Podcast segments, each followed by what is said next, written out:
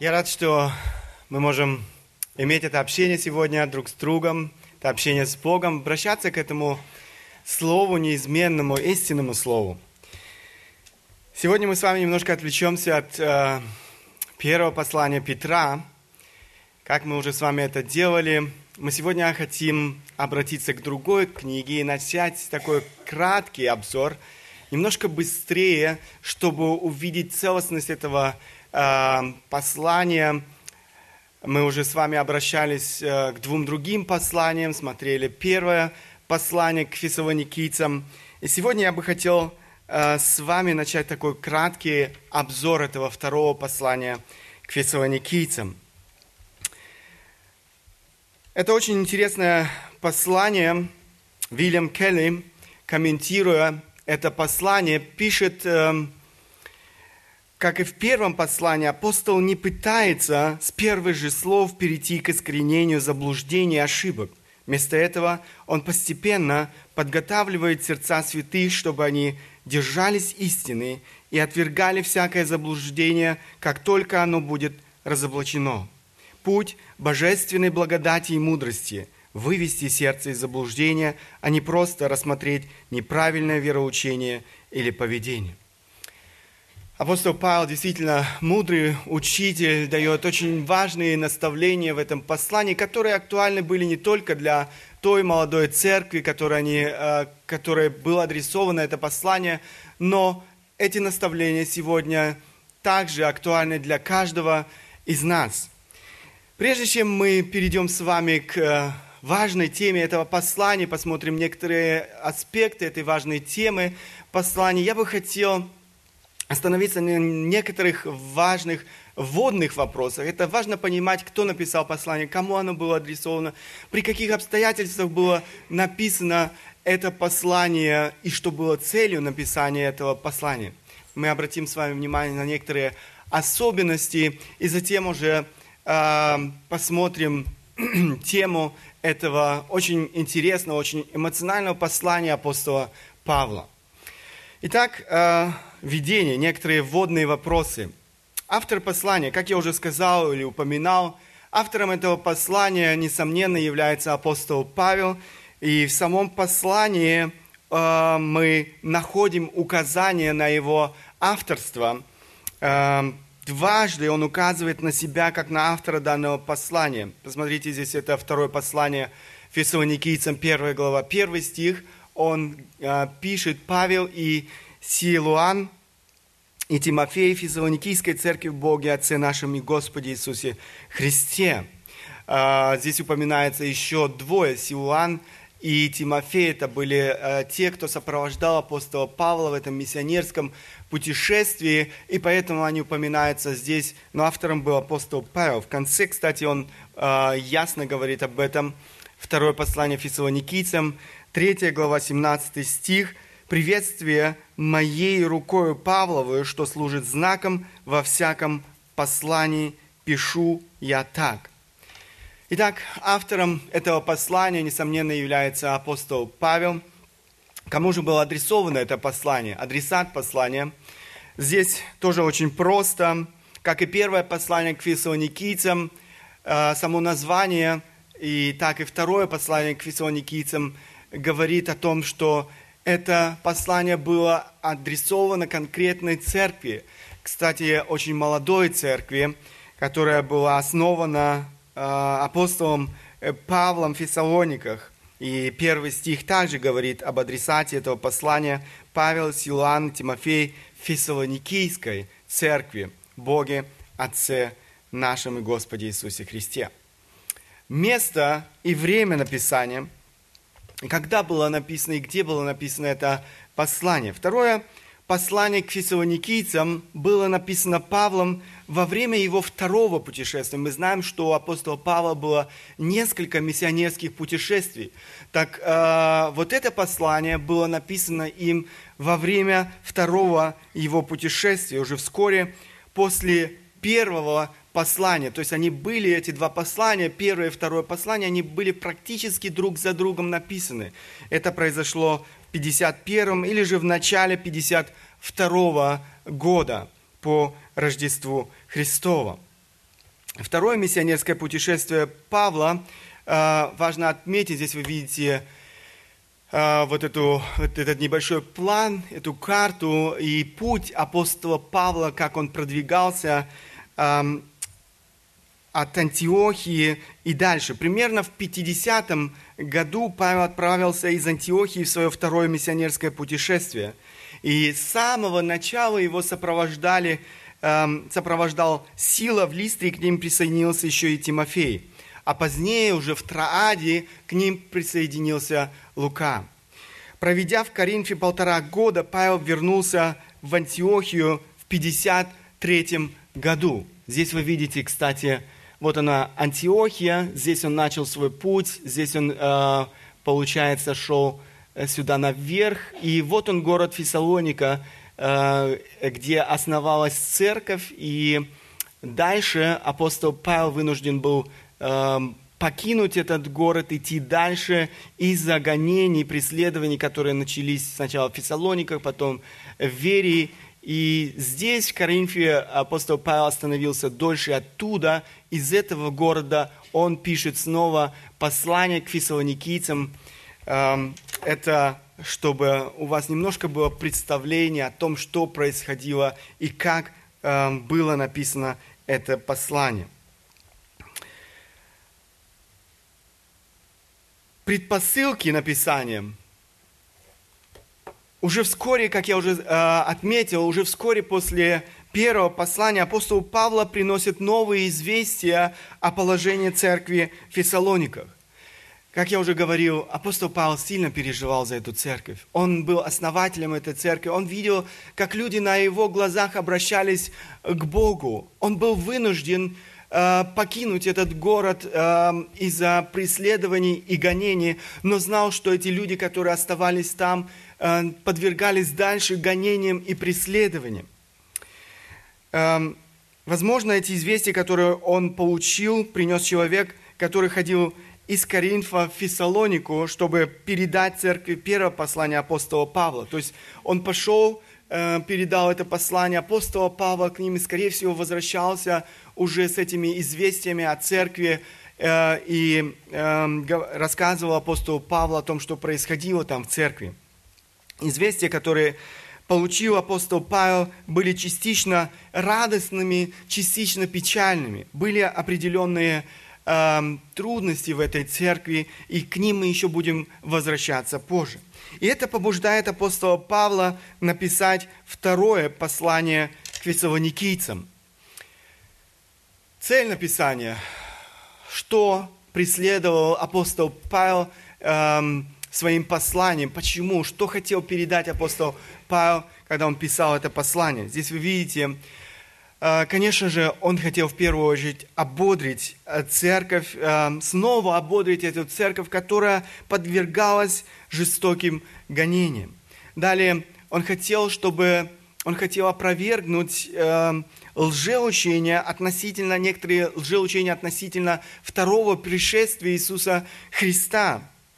И далее, чтобы обличить и наставить некоторых верующих, которые проявили непослушание Э, проявляли непослушание Богу, не желая работать. И мы с вами немножко еще будем возвращаться ко всем этим э, важным аспектам, которые открываются позже и в самом послании. Некоторые отличительные особенности этого послания, как первое, так и второе послание к фессалоникийцам относятся к эсхатологическим посланиям. Это послания, которые говорят много о последнем времени – а, далее, э, еще одна особенность что того, этого послания, что это короткое послание сообщает нам важные сведения для понимания будущих событий, то есть того, что ожидает церковь, того, что ожидает нас с вами. И об этом мы много узнаем из этого послания. И последнее – еще одна важная особенность. В этом послании освещается такая важная тема, как пришествие Иисуса Христа. Из этого послания мы узнаем немало о личности Антихриста. Небольшой э, план. Здесь вы видите, э, мы постараемся с вами остановиться на каждом из этих аспектов. Э, пришествие Христа и великая надежда, пришествие Христа и замешательство церкви, пришествие Христа и свидетельство церкви. Сегодня мы остановимся на только, э, успеем остановиться только на самом первом важном аспекте. Я надеюсь, э, каждый из нас может извлечь много важных уроков для своей собственной личной жизни. Итак, основная тема этой книги – Христианская жизнь в свете пришествия Иисуса Христа. Мы будем видеть, что пришествие Христа занимает в этом послании действительно центральное место. И апостол Павел снова и снова возвращается к этой важной теме этого послания. Уже из первого послания мы знаем, что молодая церковь в Фессалониках переживала непростое время. Как я уже сказал, сам апостол Павел был свидетелем того, как люди обращались к Богу. Он проповедовал Евангелие, люди обращались, и мы читали с вами и смотрели первое послание к фессалоникийцам и видели, что это была истинная вера, которая приносила свой плод в их жизни. Люди изменялись, люди посвящали себя Богу, несмотря на трудности, несмотря на гонения, несмотря на страдания, которые они переживали в своей жизни. Верующие во Христа столкнулись действительно с серьезными, угрожающими их жизни э, преследованиями. Об этом говорит апостол Павел в своем первом послании фессалоникийцам. К сожалению, эти гонения не прекращались. Эти гонения э, все более ужесточались. Апостол Павел, как их духовный отец и наставник понимал, что они нуждались в словах ободрения. Именно с этого он и начинает свое послание. Центральное место э, в этом ободрении занимает, как я уже сказал вам, великая надежда. Эту великую надежду имеет всякий верующий в Иисуса Христа – он указывает, апостол Павел указывает этим верующим в Фессалониках на пришествие Иисуса Христа. Эту надежду, эта надежда дает каждому верующему в Иисуса Христа силу проходить любые испытания, любые трудности, самые суровые э, э, в этой земной жизни. Итак, пришествие Христа и великая надежда. Это первый аспект, на который мы с вами сегодня обратим э, внимание. Это то, что делает апостол Павел, обращаясь э, со словами ободрения к этой молодой церкви. Он старается указать им на эту великую надежду, которую мы с вами имеем, которую они имели в своей жизни. Слова свои слова ободрения апостол Павел начинает со слов благодарения. После короткого приветствия он благодарит Бога. Заметьте, он благодарит Бога. Он благодарит Бога за веру и любовь фессалоникийцев, за веру и любовь этих молодых верующих, которую они демонстрировали в своей жизни, несмотря на все трудности, несмотря на все гонения, несмотря на все испытания. Посмотрите, эм, второе послание к фессалоникийцам, первая глава, 3-4 стихи. Всегда по справедливости мы должны благодарить Бога за вас, братья, потому что возрастает вера ваша и умножается любовь каждого друг к другу между всеми вами – так что мы сами хвалимся вами в церквах Божьих терпением вашим и верою во всех гонениях и скорбях, переносимых вами. Заметьте, Павел не мог не благодарить Бога.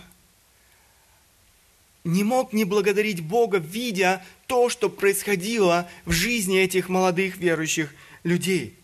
Это то, о чем молился апостол Павел раньше. Это то, Э, что он так сильно желал э, для своих духовных детей.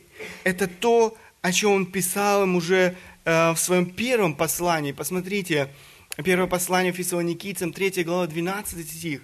«А вас Господь да исполнит и преисполнит любовью друг к другу и ко всем, какую мы исполнены к вам».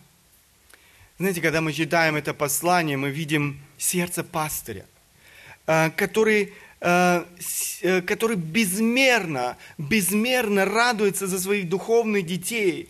Это то, что желает видеть каждый духовный отец. Это то, что желает видеть каждый духовный наставник, каждый пастырь в жизни церкви, в жизни каждого отдельного верующего человека – несмотря на всю тяжесть страданий, вера фессалоникийцев возрастала.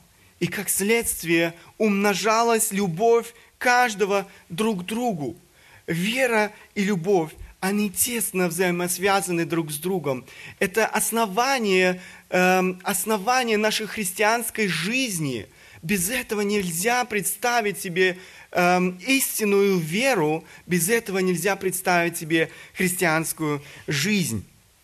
Вера приводит нас в соприкосновение с вечным источником любви в самом Боге, пишет автор одной книги. И как неизбежное следствие этого наши преисполненные любви сердца начинают тянуться ко всем принадлежащим Ему, Богу. Это то, в чем должен возрастать из года в год. Каждый человек, называющий себя верующим, если нет этого роста, если нет этого прогресса э, в нашей вере, то наша вера э, это, это, это ничто. Это обман, это самообман. Вера, рожденная в нашей жизни, она всегда будет возрастать. Бог – это то твердое, нерушимое основание, которое объединяет нас, верующих, в одну большую семью, духовную семью, единую семью. Благодаря Ему мы становимся родными, мы становимся духовными братьями и сестрами – чем больше мы будем приближаться к Богу, чем больше мы будем возрастать э, в вере в Бога, тем больше мы будем возрастать в любви друг к другу. Это неизбежно. Это будет следствием э, нашего возрастания э, в э, вере. Мы будем искренне желать близкого общения друг с другом. Мы будем тянуться друг к другу. Наша любовь друг другу открывает наше отношение к Богу, нашу истинную веру. Я очень переживаю за тех, кто избегает, избегает близкого общения в церкви, за тех, кто живет по принципу «моя хата с краю, ничего не знаю». Такое отношение к церкви, к общению в церкви открывает внутренний мир человека – открывает его проблемы во взаимоотношениях с Богом. Нельзя говорить о здоровых, живых отношениях с Богом, когда нет здоровых, близких отношениях в церкви. Поймите, это все взаимосвязано. И Библия никогда не разделяет эти две вещи. Невозможно иметь близкие, здоровые отношения с Богом, не имея близкие, здоровые отношения в церкви. Я хотел бы, чтобы каждый из нас испытал свою веру. Возрастаю ли я в вере? Очевиден ли этот рост э, в вере для окружающих меня братьев и сестер? Это должно быть очевидным. Посмотрите, как очевидно это было для людей, э, которые наблюдали за жизнью этой молодой церкви. Это было очевидно для апостола Павла. Это было очевидно для людей, которые приходили в эту церковь, которые наблюдали за жизнью этой церкви. Из первого послания эм, фессалоникийцам мы знали, что они стали образцовой церковью для многих людей в окружении. Это было очевидно для всех. То, что вера этих людей возрастала. Очевидно это для людей в вашем окружении – Очевидно, это для людей в нашем окружении, что наша вера возрастает. Находит ли моя вера в Бога свое выражение в моих отношениях с ближним, в моих отношениях с близкими мне люди, людьми в духовность э, в семье, в моих отношениях с братьями сестрами в церкви? Церковь в Фессалониках возрастала э, в вере и любви. Этим самым она стала, как я уже сказал, образцом для многих других церквей. Об этом мы уже с вами говорили э, более детально в самом первом послании к фессалоникийцам. Сам апостол Павел ставил церковь в Фессалониках пример многим другим церквам, которые он посещал. И здесь он, посмотрите, пишет, так что мы сами хвалимся, хвалимся вами в церквах Божьих, терпением вашим и верую во всех гонениях и скорбях, переносимых вами. На первый взгляд может показаться, вот гордый человек. Но здесь мы видим не гордость апостола Павла.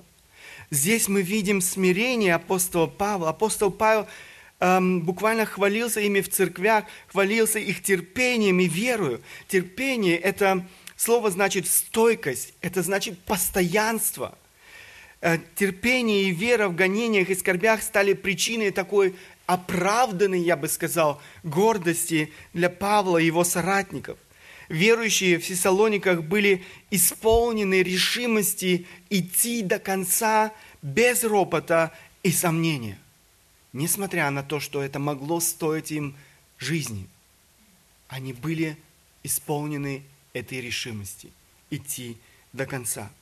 Павел знал, что это не их усилия. Павел знал, что это не их заслуги, но удивительная благодать Божья производила свою работу в их сердцах. Именно поэтому он благодарит Бога, а не людей. В смирении он воздает всю славу Богу. Он может хвалиться этим, потому что вся слава принадлежит Богу, а не ему. Он тот, кто достоин всей славы. И апостол Павел в смирении воздает эту славу Богу. Он тот, кто взращивает и утверждает нас в вере. Но в то же самое время эти слова благодарности Богу – были большим ободрением для фессалоникийцев. И апостол Павел делает это намеренно, э, когда он пишет это послание, он говорит эти слова благодарности Богу так, чтобы эм, церковь Фессалониках могла их услышать. Знаете, это то, что мы можем делать во взаимоотношениях друг с другом. Мы можем быстро возгордиться, если эм, люди начинают хвалить нас, если люди эм, возвышают нас, но мы должны помнить и понимать, что это не наша заслуга. И даже если этот успех очевиден э, в, жи- в нашей жизни для людей вокруг нас, мы должны помнить, что это Божья заслуга. Это то, что совершает Бог в нашей жизни – и мы можем действительно хвалить и благодарить Бога за то, что Он совершает это в жизни Коли, Пети, Васи, кого бы то ни было.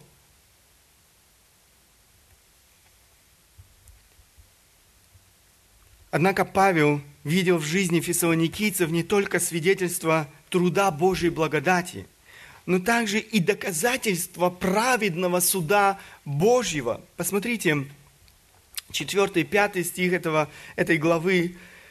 Так что мы сами хвалимся вами в церквях Божьих терпением, вашими верою во всех гонениях и скорбях, переносимых вами в доказательство того, что будет, будет праведный суд Божий, чтобы вам удостоиться Царствия Божия, для которого и страдаете. Знаете, такая мужественная и непоколебимая вера свидетельствовала о том, что будет праведный суд Божий, и эти верующие, к которым обращался апостол Павел, непременно будут удостоены Царства Божьего. Важно понять, что царствие, эм, что достойными царствия делают нас не страдания – достойными Царствия Божия делает нас вера в Сына Божьего Иисуса Христа, его, вера в Его заместительную э, смерть на кресте Голгофы. Твердое упование на Бога и терпение в страданиях всего лишь подтверждают истинность нашей веры. Многие люди, называющие себя верующими в страданиях и гонениях, отворачиваются от Бога. К сожалению, и такое можно часто видеть.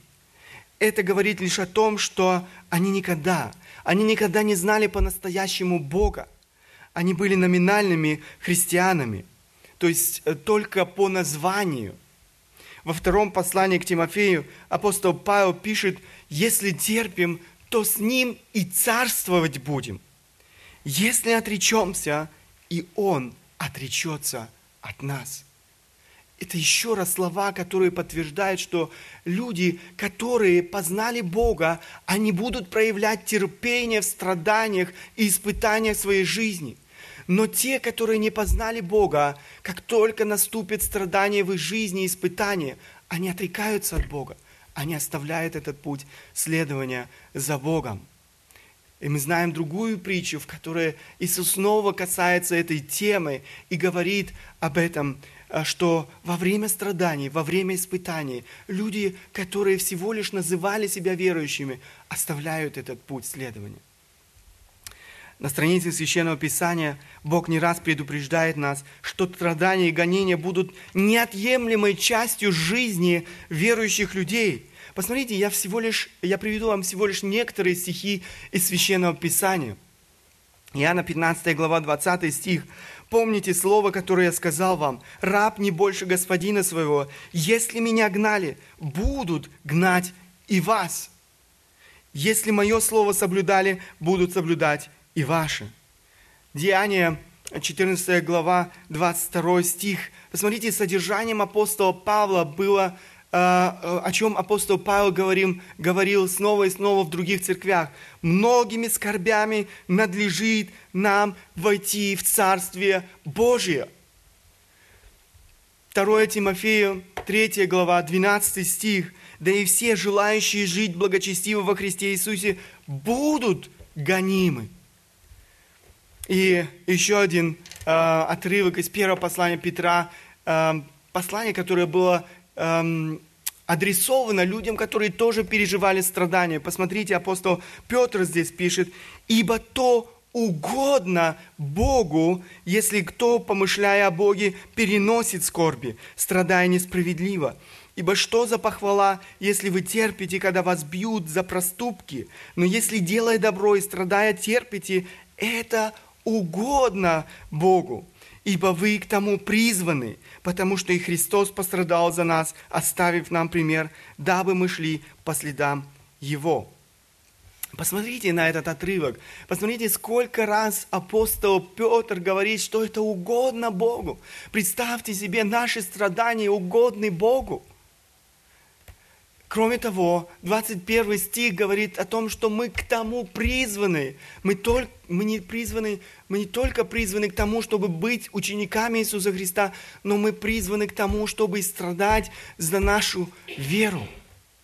Это часть нашей христианской жизни, неотъемлемая часть. И если сегодня некоторые верующие не страдают, это исключение. Это действительно огромная милость которую мы переживаем в нашей жизни. С одной стороны, Бог в своей мудрости использует страдания для того, чтобы, как я уже говорил, выявлять номинальных верующих людей, тех, кто только называет себя верующими. И это действительно так. Посмотрите страны, в которых сегодня верующие люди испытывают гонения.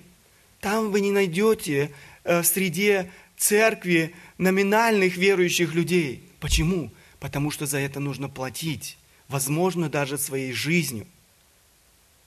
Но, к сожалению, э, в странах, подобной нашей Германии, в странах э, здесь, на Западе, в Америке, сегодня очень много номинальных верующих людей, потому что нет гонений, потому что людям не нужно платить цену за свою веру.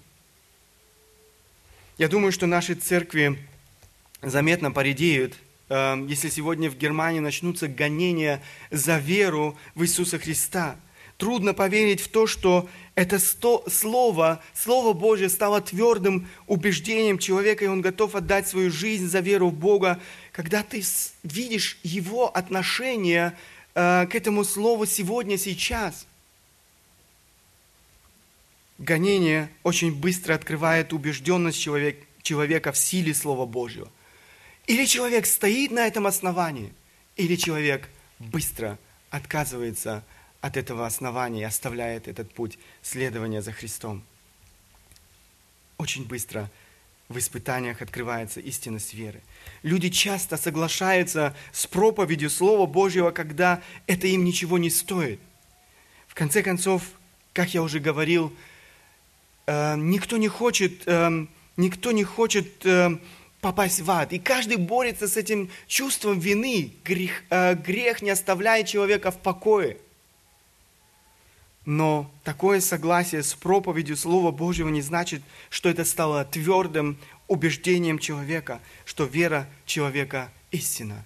Испытания и страдания открывают наше истинное отношение к Слову Божьему, наше истинное отношение к Богу. Готовы ли мы платить э, цену за нашу веру? С другой же стороны, Бог использует страдания в жизни верующих людей, чтобы закалять нашу веру. Бог использует страдания для того, чтобы преображать нашу жизнь, преображать наши характеры, делать нас больше и больше похожими на самого Бога Иисуса Христа. Страдания могут стать для нас большим благословением в самых разных отношениях, если мы к ним правильно относимся, если мы правильно реагируем в страдания. Мы живем в мире, который делает все, чтобы освободиться от боли и страданий. Сегодня столько лекарств, столько таблеток, чтобы э, э, действительно освободить человека сразу от боли, от всевозможных э, страданий. Сегодня делается все для того, чтобы человек жил без боли и страданий. Однако Бог не спешит избавить нас от страданий. Бог не спешит избавить нас от э, боли. Он использует эти страдания, Он использует эту боль э, в нашей жизни э, для своих целей. И мы видим, что у Бога есть много разных целей, которые Он достигает в нашей жизни, э, проводя или ведя нас этим путем страданий. Сегодня есть немало проповедников, которые учат в церквах, что Бог пришел для того, чтобы освободить нас от всех этих земных страданий. Он хочет сделать нас здоровыми, Он хочет сделать нас успешными, Он хочет сделать нас всех богатыми. Это ложь. Вы не найдете этого в Священном Писании.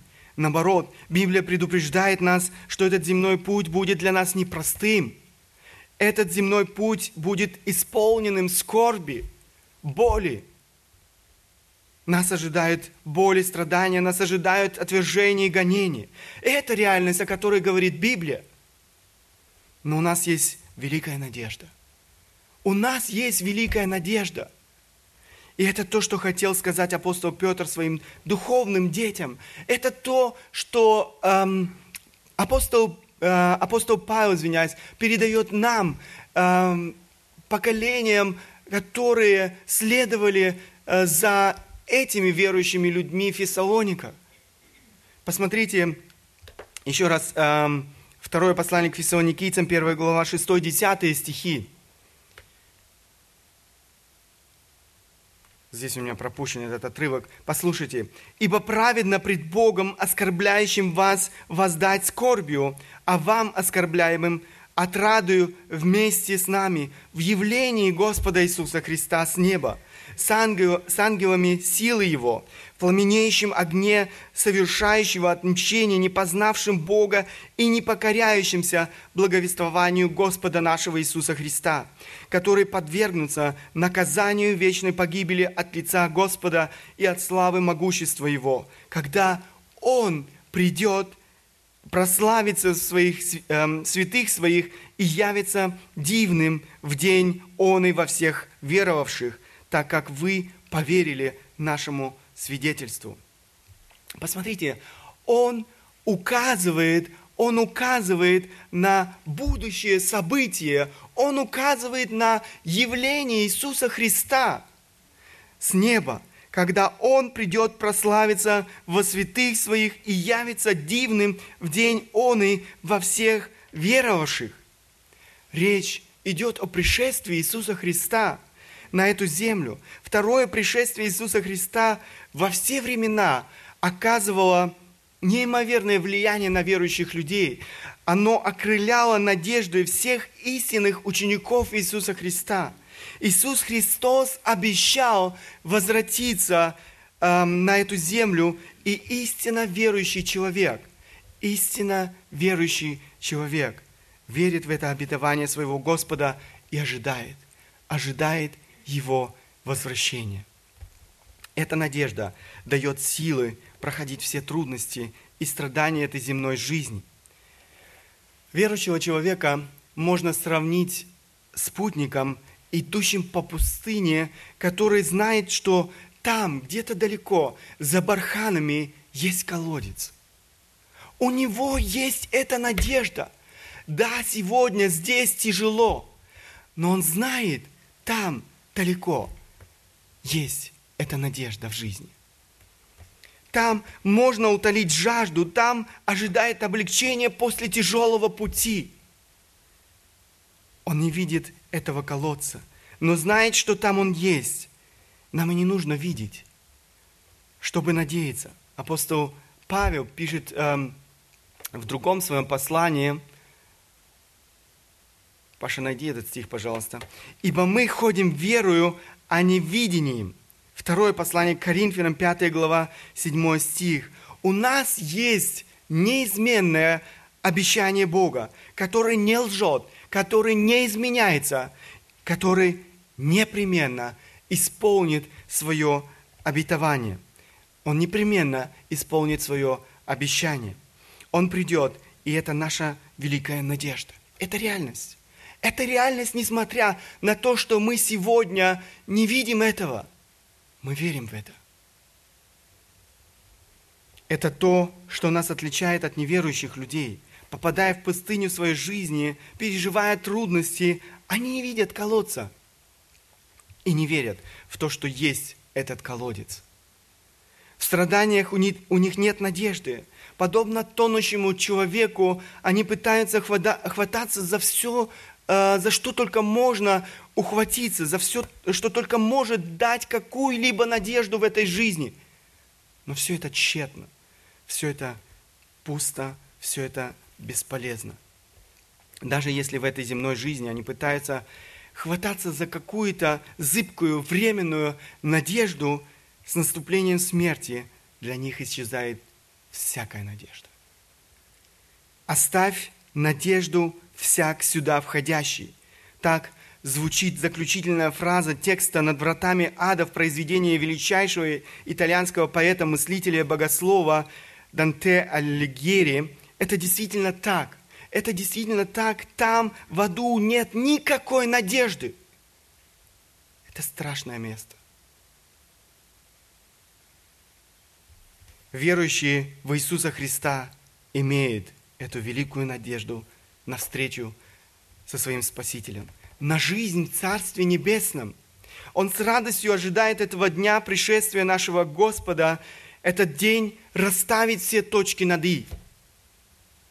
В этот день каждый получит свое воздаяние. В этот день восторжествует справедливость Бога. Не сегодня, не сейчас, но во время пришествия Иисуса Христа. Этот день обязательно наступит. Посмотрите, эм, еще раз второе послание Фессалоникийцам, 1 глава 6-10 стих. «Ибо праведно пред Богом оскорбляющим воздать скорбью, а вам, оскорбляемым, отрадуй вместе с нами, когда в явлении Господа э, Иисуса с неба, с ангелом силы Его». Восьмой стих, очень яркий стих, очень жесткий стих. В пламенеющем огне совершающего отмщения, не познавшим Бога и не покоряющимся благовествованию Господа нашего Иисуса Христа, который подвергнутся наказанию вечной погибели от лица Господа и от славы могущества Его. Когда? Когда Он придет прославиться во святых своих и явится дивным день Он и во всех веровавших так как вы поверили нашему свидетельству. Справедливость восторжествует. Бог справедлив. И Он не оставит, Он не оставит э, грех безнаказанным. Виновные обязательно понесут свое наказание. Оскорбляющие будут наказаны за свое беззаконие. С другой же стороны, Бог воздаст и оскорбляемым, гонимым, Он воздаст им, написано, отрадою, буквально облегчением. Помните этот колодец? Помните эту надежду? У нас есть эта надежда. В нашем языке нет слов, нет образов, чтобы описать все то, что ожидает тех, кто доверил свою жизнь Богу, тех, кто, несмотря на все испытания этой земной жизни, остался верным своему Господу. Мы можем этому радоваться уже сегодня, сейчас. Это облегчение придет через Иисуса Христа, нашего Спасителя. Это одно из самых ярких мест в Священном Писании, которое говорит о реальности Божьего суда для всех тех, кто не принял Христа. Обратите внимание, что отмщение в пламенеющем огне ожидает не только, я не знаю, там каких-то сатанистов, а каких-то людей, которые являются гонителями э, э, христиан. Людей, которые открыто поклоняются сатане. Не только их. Посмотрите внимательно. Но всем тем, которые не познали Бога. Всем тем, кто не покорился благовествованию Господа Иисуса Христа. Я не знаю, к какой категории относишь, относишься сегодня ты. Если ты не доверил свою жизнь Богу, если ты не познал Бога, не покорился благой вести Евангелия, ты на опасном пути. Ты идешь прямой дорогою в ад, и тебя ожидает справедливое наказание. Вечные муки в пламенеющем огне ада.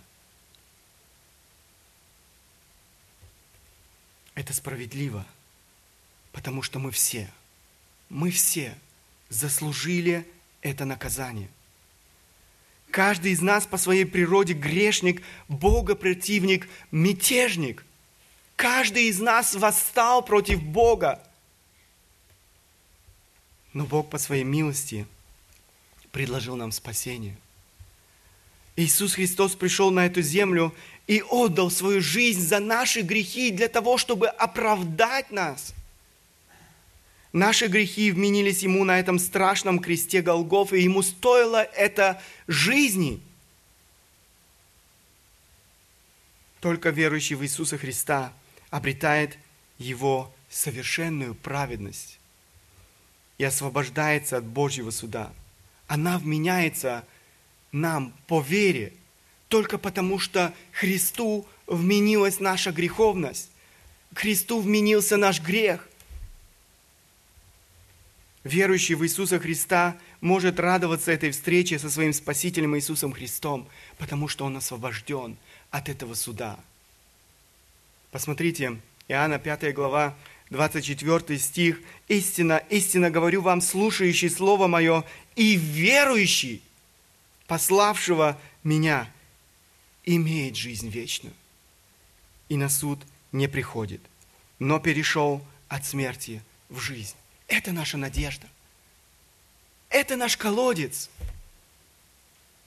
Это то, к чему мы должны обращать свой взор, когда мы проходим эти трудности, испытания нашей земной жизни. День воздаяния обязательно наступит. Каждый верующий может с радостью смотреть вперед и радоваться этому дню, в котором он испытает облегчение и радость. С другой стороны, как я сказал, эти истины сегодня звучат как срочное, как срочное предостережение для тех, кто не принял Христа, для тех, кто не познал Бога, для тех, кто не покорился Евангелию. Сегодня день благодати. Сегодня ты можешь обратиться к Богу и обрести прощение своих грехов. Заверш... Завершается первая глава снова молитвой апостола Павла. Коротко, апостол Павел, обращаясь эм, к фессалоникийцам, снова молится за них. Для сего и молимся всегда за вас, чтобы Бог наш заделал вас достойными звания и совершил всякое благоволение, благости и дело веры в силе. Да прославится имя Господа нашего Иисуса Христа в вас, и вы в нем, по благодати Бога нашего и Господа Иисуса Христа. Апостол Павел молится Богу о том, чтобы Он соделал их достойными званиями. Можно много говорить об этом, у нас нет этого времени. Это то, о чем апостол, Петр, э, апостол э, Павел уже э, просил Бога и обращался к фессалоникийцам в первом послании. Здесь же он молится тому, кто может сделать их, может сделать нас способными жить согласно этому призванию, призванию тех, кто наследует Царство Небесное. Кроме того, он просил Бога, чтобы Бог силой своей совершил в фессалоникийцах всякое благоволение, благости и дело веры. Он осознавал, что путь еще не пройден. Он просил Бога о том, чтобы Бог продолжил свою работу э, в жизни фессалоникийцев. Апостол Павел осознавал нашу полную зависимость от Бога, Его милости, Его благодати. Именно поэтому молитва была неотъемлемой частью жизни и служения апостола Павла. Он уповал целиком и полностью только на Бога. В 12 стихе мы читаем, к чему ведет такая жизнь. Такое поведение, такая жизнь приведет к прославлению нашего Господа Иисуса Христа. Мы прославим Его тем, что явим этому миру истинный образ самого Бога. Это наше назначение – прославлять нашего Бога. Кроме того, он говорит о том, что и мы будем прославлены в нем. Этим завершается изумительное ободрение апостола Павла. Я не сомневаюсь, я не сомневаюсь, что эти строки апостола Павла принесли невероятное, невероятное ободрение верующим, которые переживали скорбь. Эти слова апостола Павла принесли в их жизнь утешение. Этим завершается эта первая глава. Апостол Павел делает все, чтобы направить взор верующих людей, которые проходили эти тяжелые испытания своей жизни от видимого к невидимому. Это то, в чем нуждаемся мы. Страдания и боль не обходят нас стороной. Да, они сегодня отличаются от тех страданий, испытаний, которые переживали люди, э, которым было обращено это послание. Но также Бог э, допускает страдания и боль в нашей жизни. Но и нам необходимо учиться смотреть не на видимое, но на невидимое. Сам апостол Павел пишет в послании к Коринфянам, «Посему мы не унываем, но если внешний наш человек тлеет, то внутренний со дня на день обновляется. Ибо кратковременное, легкое страдание э, наше производит в безмерном преизбытке вечную славу. Посмотрите, когда. Когда мы смотрим не на видимое, не, в, не на ту боль, страдания, которую мы как раз переживаем сейчас в своей жизни, но на невидимое. Ибо видимое временно – а невидимое вечно. Помните, это снова, когда мы обращаем свой взор к этому колодцу, который ожидает нас в ближайшем будущем. Важные уроки послания, и мы закончим нашу проповедь. Некоторые э, мысли, которые я бы хотел повторить. Прославляйте Бога верою и любовью. Прославляйте Бога своей жизнью. Наше возрастание в вере э, Бога и любовь друг к другу радует и прославляют нашего Бога.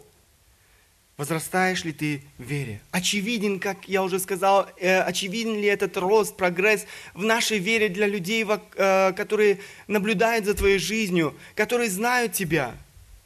Находит ли твоя вера в Бога свое выражение в твоих отношениях с ближними, в твоих отношениях в духовной семье? взирай на Бога, ожидай пришествия Иисуса Христа. Иисус непременно придет.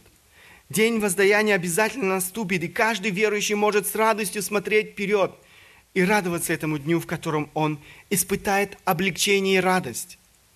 Каждый верующий человек может черпать в этой великой надежде силу проходить самые суровые испытания своей жизни. С другой стороны, эти истины сегодня звучат как срочное предостережение для тех, кто не принял Христа, для тех, кто не познал Бога, для тех, кто не покорился Евангелию. Сегодня день благодати. Сегодня ты можешь обратиться к Богу и обрести прощение своих грехов. Последнее. Не останавливайся на достигнутом. Бог хочет, чтобы мы возрастали. Бог имеет свой план для нашей жизни. Он хочет, чтобы мы жили достойно звания, э, достойно тех, кто призван в Его царство и славу. Такое поведение, такая жизнь приведет к прославлению нашего Господа Иисуса Христа. Будем молиться, апостол, подобно апостолу Павлу, о том, чтобы Бог совершал и дальше свою работу в наших сердцах, в том, чтобы Божье имя прославлялось в нашей жизни. Аминь.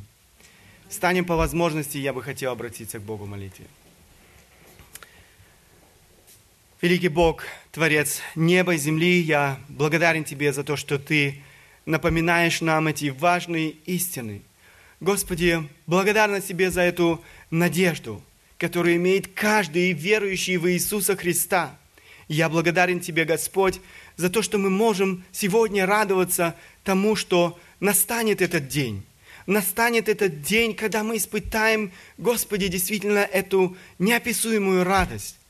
Я благодарен Тебе, Господь, за то, что верую, мы можем сегодня ожидать этого дня. Я прошу Тебя, Господь, помоги нам действительно думать об этом дне, ожидать этого пришествия Твоего на эту землю. Помоги, Господь, нам жить так, чтобы это нашло свое, это ожидание нашло свое отражение в нашей жизни, в наших взаимоотношениях с людьми вокруг нас. Я очень прошу Тебя, Господь, чтобы Ты помог тем людям, которые сегодня еще не имеют эту веру, привести свою жизнь в порядок, покаяться пред Тобою, потому что это страшный день, для них это будет страшным днем, днем, когда они действительно испытают на себе наказание, когда они испытают, Господи, эти муки ада. Я прошу Тебя, Господь, сохрани, подари благодать. Сегодня еще время благодати. Помоги им покаяться и обрести спасение в Тебе. Иметь эту надежду в своей жизни и радоваться этой жизни, этой встрече с Тобой.